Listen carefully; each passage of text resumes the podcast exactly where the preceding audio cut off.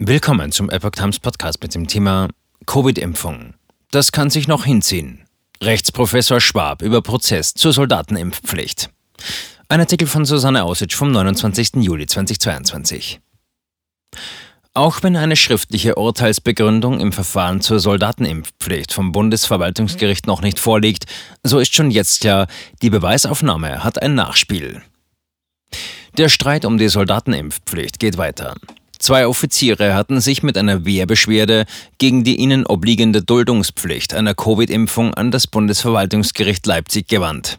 Am 7. Juli verkündete das Gericht seinen Beschluss. Nach umfangreicher Beweisaufnahme wies das Gericht die Argumente der Soldaten zurück.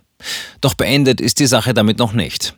Auch wenn die schriftliche Urteilsbegründung noch immer nicht vorliegt, so haben die Anwälte der beiden Soldaten vorsorglich schon jetzt eine sogenannte Anhörungsrüge erhoben, wie Epoch Times berichtete.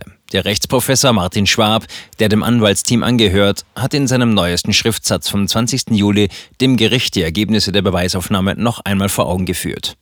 Diese müssen auch mit dem richtigen Inhalt berücksichtigt werden, führt er an. Was er damit meint, verdeutlichte er an einem einfachen hypothetischen Beispiel. Im Rahmen einer Schadenersatzklage nach einem Unfall benennt ein Kläger einen Zeugen. Dieser sagt aus, dass die Ampel für den Beklagten rot zeigte. Wenn das Gericht nun die Klage abweise mit der Begründung, der Zeuge habe glaubhaft bekundet, die Ampel hätte grün gezeigt, dann sei das rechtliche Gehör verletzt.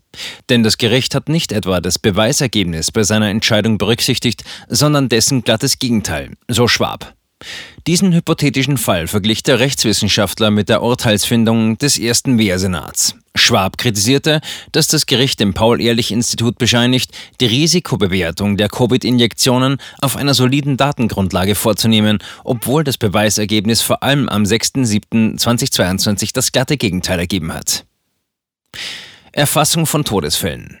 In der Beweisaufnahme wurden beispielsweise die Todesfälle thematisiert, die dem PEI nach Covid-Impfungen gemeldet wurden. Von den im PEI-Sicherheitsbericht vom 4. Mai ermittelten 2810 Fällen benannte die Behörde 116 Fälle, in denen ein Zusammenhang mit der Impfung wahrscheinlich oder möglicherweise ursächlich war.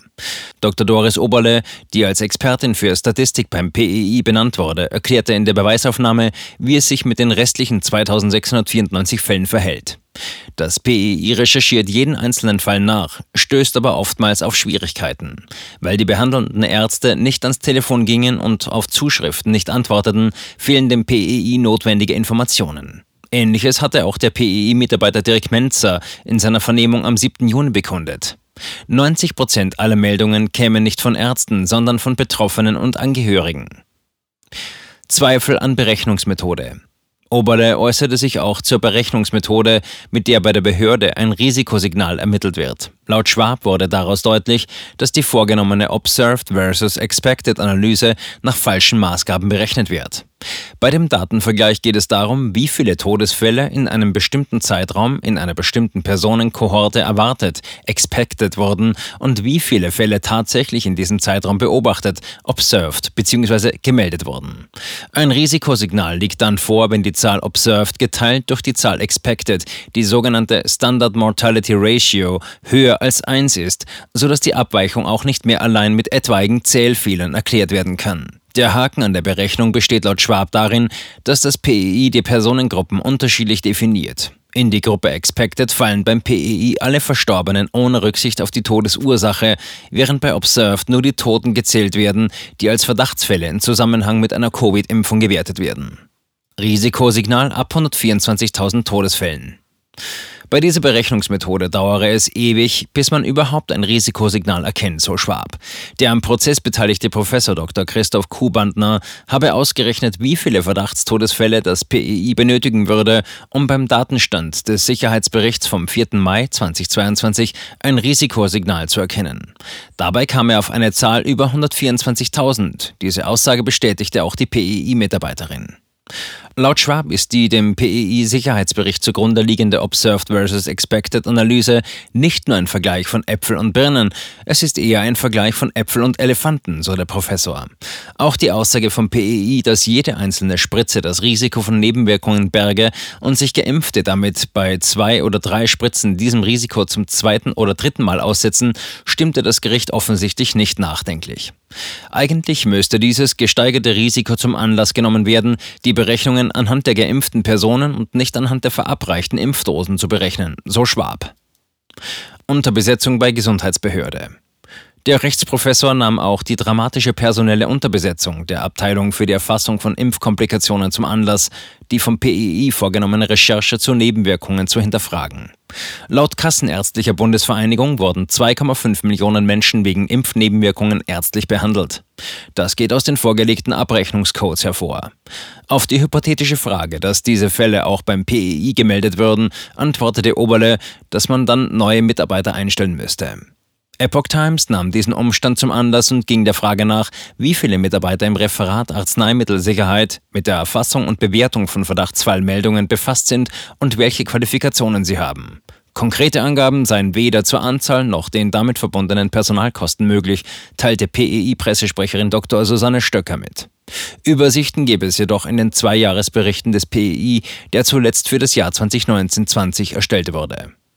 Wenn neue bzw. zusätzliche Aufgaben es erfordern, kann das Paul-Ehrlich-Institut darauf mit Neueinstellungen oder auch, abhängig von der Qualifikation und Erfahrung, mit internen Umsetzungen reagieren, hieß es weiter in ihrer Antwort. Selbstverständlich würden Mitarbeiter für die entsprechenden Aufgaben geschult und hätten eine entsprechende medizinische Qualifikation.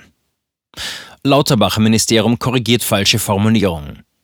Dass die Daten zur Covid-Impfung nichts anderes als Augenwischerei sind, zeigt laut Schwab auch ein anderer Umstand.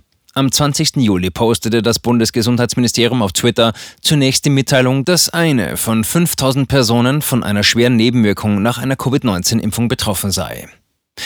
Diesem Tweet folgte später eine Korrekturmeldung, obwohl die grundlegende Aussage rechnerisch gesehen die gleiche ist. Laut PEI betrage die Melderate für schwerwiegende Reaktionen 0,2 Meldungen pro 1000 Impfdosen, hieß es vom Ministerium. Der erste Tweet vom 20. Juli wurde gelöscht. Am nächsten Tag erschien ein weiterer Tweet. Zitat: In einem Tweet vom 20. Juli gab es eine falsche Formulierung bezüglich der Meldung von Verdachtsfällen ans Paul-Ehrlich-Institut. Zitat Ende. Die Wahrscheinlichkeit einer schweren Nebenwirkung liegt unter Zugrundelegung der vom Bundesgesundheitsministerium genannten Quote von 0,2 zu 1000 bzw. 1 zu 5000 rein rechnerisch bei 4 von 5000 Personen und erhöht sich mit jeder weiteren Impfung. Das Gesundheitsministerium sieht es so. Zitat: Wichtig bleibt, das Risiko einer schwerwiegenden Nebenwirkung nach einer Covid-19-Impfung ist sehr gering. Zitat Ende. Frist für Anhörungsrüge ist Auslegungssache. Wann mit einer Entscheidung über die Anhörungsrüge gerechnet werden kann, ist unklar. Das kann sich noch hinziehen, erklärte Schwab gegenüber Epoch Times. Üblicherweise beginnt die Zwei-Wochen-Frist für die Einreichung einer Anhörungsrüge mit der Kenntnis von der Verletzung des rechtlichen Gehörs. Ob diese nun mit der mündlichen Urteilsbegründung oder mit der Zustellung des schriftlich begründeten Urteils beginne, sei Auslegungssache. Vorsorglich wählte das Anwaltsteam daher die eher unübliche Methode, vor Zustellung der schriftlichen Entscheidungsbegründung die Anhörungsrüge einzulegen. Sofern die Richter dem Einwand der Anwälte folgen, wird der Fall noch einmal terminiert. Zuvor steht aber noch ein möglicher Befangenheitsantrag gegen die Richter des ersten Wehrsenats im Raum, wie Epoch Times berichtete. Die Frage, ob und inwieweit sich die Richter vor der Urteilsverkündung gegenüber dritten Personen über das Verfahren geäußert haben, ist laut Schwab nach wie vor offen.